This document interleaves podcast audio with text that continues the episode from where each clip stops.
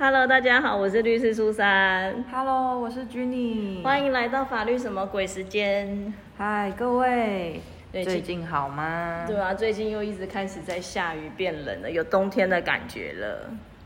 那大家注意保暖，不要着凉哦。没错，我们今天要来跟大家讲也是蛮法律的东西，然后但是其实我觉得是，呃，大家听完应该都会懂，就是很好理解，但是常常会不小心就错过它了。是因为魔鬼藏在细节里呀、对，就是我们要来跟大家讲法律上我们可能在诉讼上的一些期间的规定。什么期间？期间限定的期间？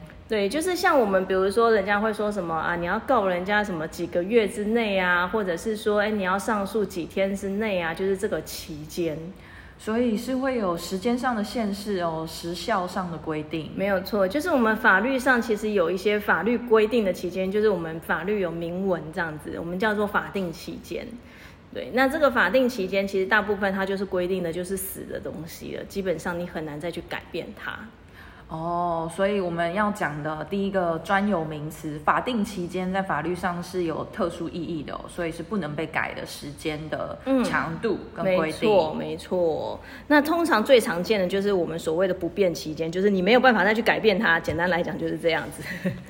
那那像这种不变期间的话，通常会是比如说像你拿到判决书以后，你可能有一定的时间内要上诉，大部分就是二十天，你二十天内要提起上诉。那超过了这个二十天就没有办法的。所以呃，事事难预料、哦。可是法律上，如果上那么判决书上写着这个上诉的期间，它就是绝对不变的哦，没有什么可以争议的空间，也没有什么例外的情形吗？对，而且应该是说，像这种这种呃上诉期间之类，他在判决书上面，他其实最后一页都会有记载，就是说你可能呃上诉是二十天呐、抗告有可能是十天呐、这些期间他都会写的很清楚，就是那个时间到底是几天。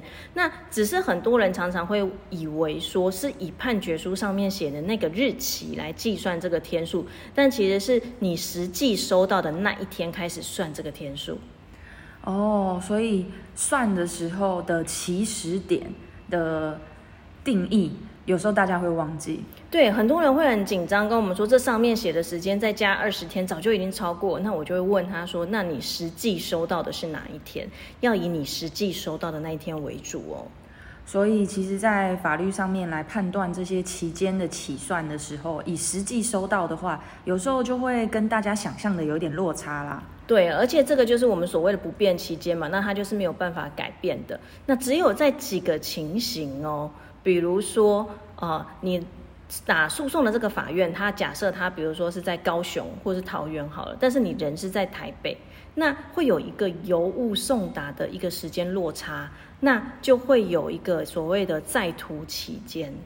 就是货物运送中、判决运送中这个期间就不会算在你的就是不变期间里面。对，就是说它可能会因为你的地区不同，那它可能会帮你再多加个两天呐、三天呐、之类的。那这是有一个叫做法院诉讼当事人在途期间的标准。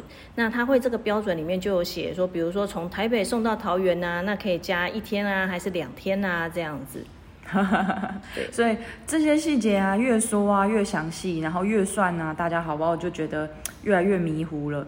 但已经有写在判决书尾巴的，然后跟你收到之后啊，可以咨询一下你的律师的话，大家就不用担心了，会帮你算好的哦。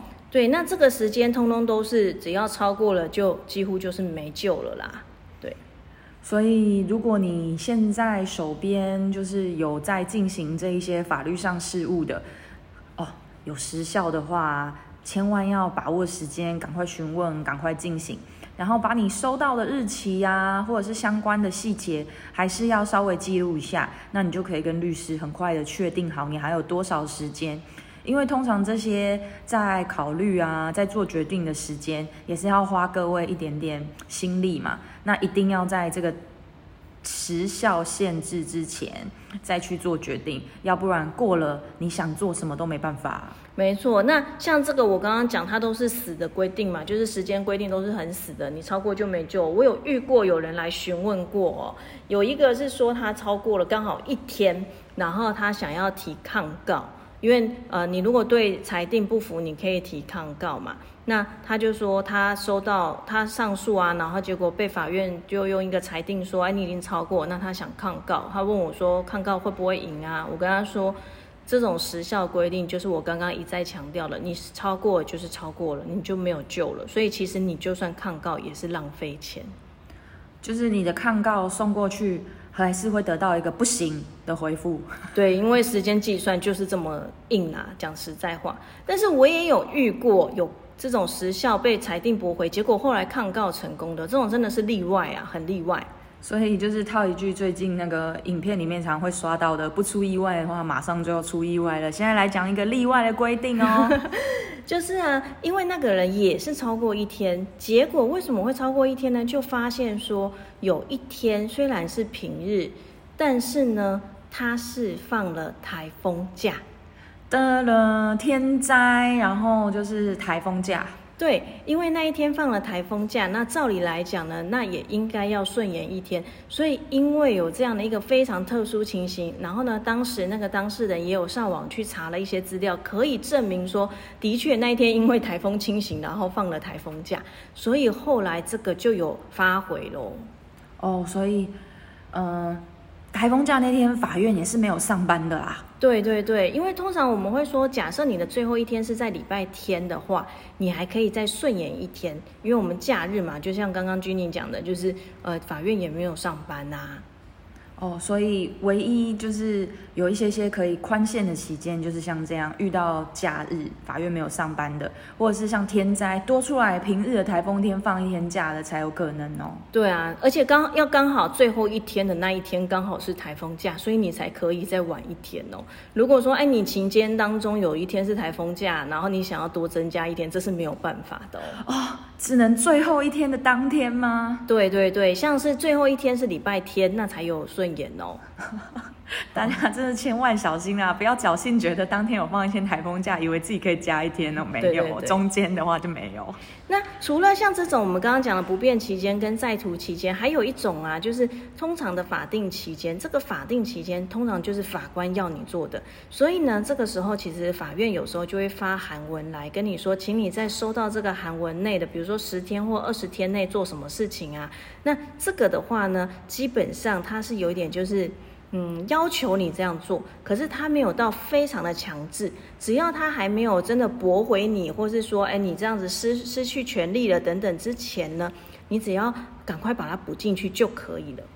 哦，所以如果啊，法院有来呃信件来函文，那要你啊在某个期间之内做什么事情，也要注意这样子，他通知你的时效。对，基本上啦，其实我们还是会遵守他的那个时间，因为毕竟我们大家都不想要让法官对我们有不好的印象啊。而且其实诉讼的过程就是蛮长的，有很多程序要进行。那法院之所以会定这个时效，也是希望在把这些诉讼里面不确定的事情就尽快确定下来，大家节省一些诉讼的资源啊，社会的资源，也让大家就结束这个不确定法律关系的呃状态。到一个得到结果，嗯，所以呢，会跟大家讲，其实，呃，通常呢，真的收到法院的这些函文的时候，还是建议就是尽快照他的期间，然后赶快把东西补进去。因为说老实话，一个诉讼打很久，大家也很累嘛。那我们都会希望说可以快点结束。那大家都配合一点，其实也可以快点结束啊。对啊，而且要是这个时间越来越多，你不停的抗告驳回，又提出一些不同的内容，那。你需要的费用还有时间心力也投入了更多喽。没错，那我们今天就是想说跟大家提醒有关于这些时间的规定哦，虽然是小小的事情，可是其实它会影响到的结果还蛮深远的，所以想说要提醒大家一下。好，时间不等人哦，各位。嗯，那我们今天就到这边喽。就像君妮刚刚一开始说的，最近天气冷，大家要注意保暖哦。拜拜，拜拜。